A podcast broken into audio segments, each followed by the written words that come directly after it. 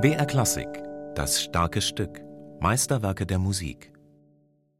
Das Präludium, das ist eigentlich ein Stück, das geht über drei Noten, die ersten drei.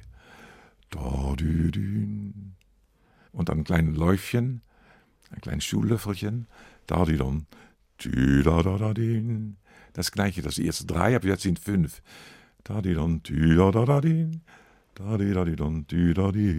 Jetzt ist umgekehrt.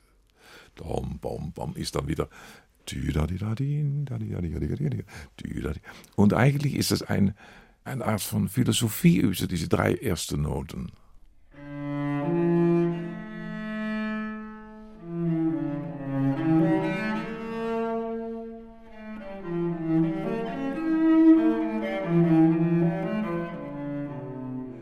Da muss man so ein Stück nicht so spielen, dass es wie ein Wurst immer weitergeht, als ob das eine lange Linie ist. Dann Kontrapunkt ist nie eine lange Linie. Kontrapunkt, das ist immer wie Puppenspiel nicht. Man hat, jede Hand hat mal eine Puppe, so zwei, das ist Kontrapunkt. Aber man muss nicht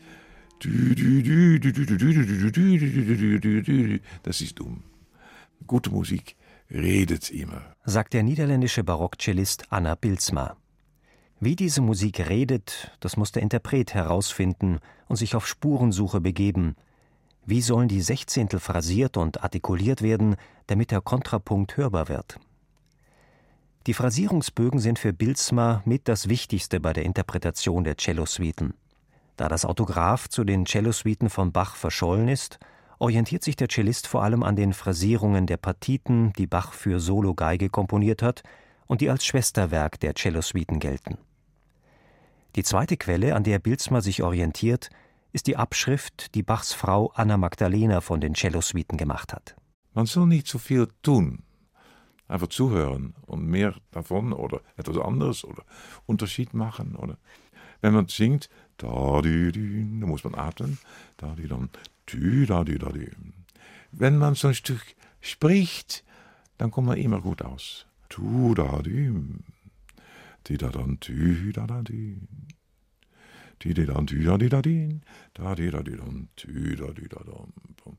Und wenn man dann tut, wie man sagt, dann ist es immer gut. Einfach. Aber wenn man singt, langweilig. Durch seine intensive Beschäftigung mit den Cellosuiten von Bach kommt Anna Bilsma zu der These, Bach komponierte nur ein Minimum an Noten, die Musik wird eigentlich erst mit Hilfe des Gedächtnisses vom Zuhörer vervollständigt. Anscheinend macht der gute Zuhörer in die ersten Takte ein Orgelpunkt auf D. Das ist das D noch immer drin, vier Takte lang. Und das Cis, das ist am zweiten Takt am ersten Ton, das ist dann eigentlich ein Dissonanz. Nou, das geht natürlich nicht, denn ein Dissonanz, das ist ein Gefecht von zwei Noten, die nicht konsonant sind. Aber ich habe nur einen Ton. Wo ist der andere? Im Kopf vom Zuhörer. So, wenn jemand das zuhört und hat das Klavier dabei und sie spielt die ersten vier Takte nur einen langen D, ein tiefe D, ein Bassnot, dann haben sie ihren Basso Continuo, mhm. geschaffen vom Zuhörer.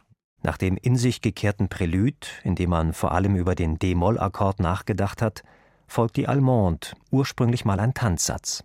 Aber so eine Allemande, das heißt auch der deutscher Tanz eigentlich, aber die sind meistens langsame Stücke. Ich würde sagen, meistens kommt es so aus. Ein Gespräch von zwei alten Freunden. Die sagen nicht so viel. Und du, bist du glücklich mit deiner Frau?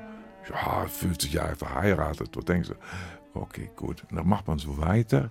Das ist Plaudern. Es sind nicht einmal so viel äh, Dissonanzen. Und, und äh, in der zweiten Hälfte, dann wird es immer ein bisschen traurig. Ein bisschen tragisch. In der zweiten Hälfte, Anfang, reden die von einem Freund, der nicht mehr da ist. Und dann in der Hälfte, von der zweiten Hälfte, nimmt man sich zusammen. Das ist das Leben und, und dann gehen die ganz freundlich wieder zum Ende.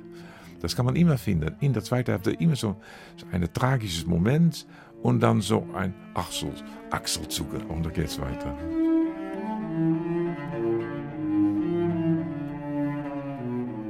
Nach dieser ruhig vor sich hinfließenden Allemande kommt die Courante.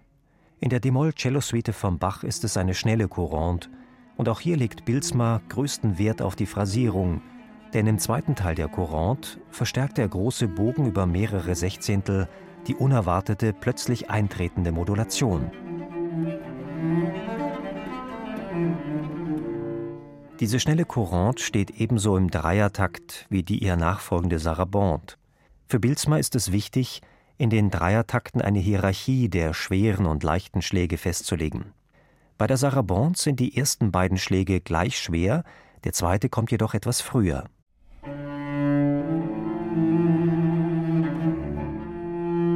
Leidenschaftlich und ernst wie ein Tango, so beschreibt Bilsma diese Sarabande.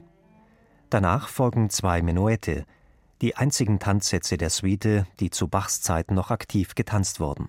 Das zweite ist manchmal mehr ländlich, aber das ist nicht immer so. Hier ist Moll und das zweite Dur. Während Bach im ersten Menuett die Basstöne komplett notiert hat, sucht man sie im zweiten Menuett vergebens.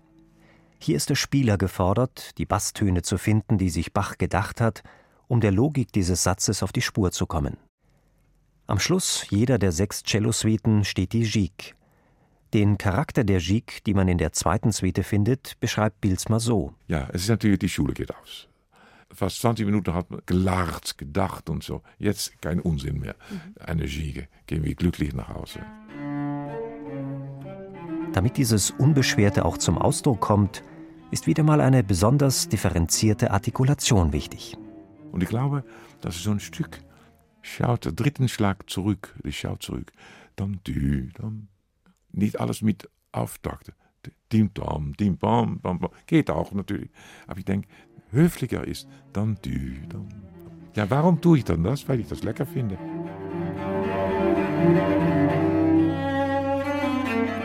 Musik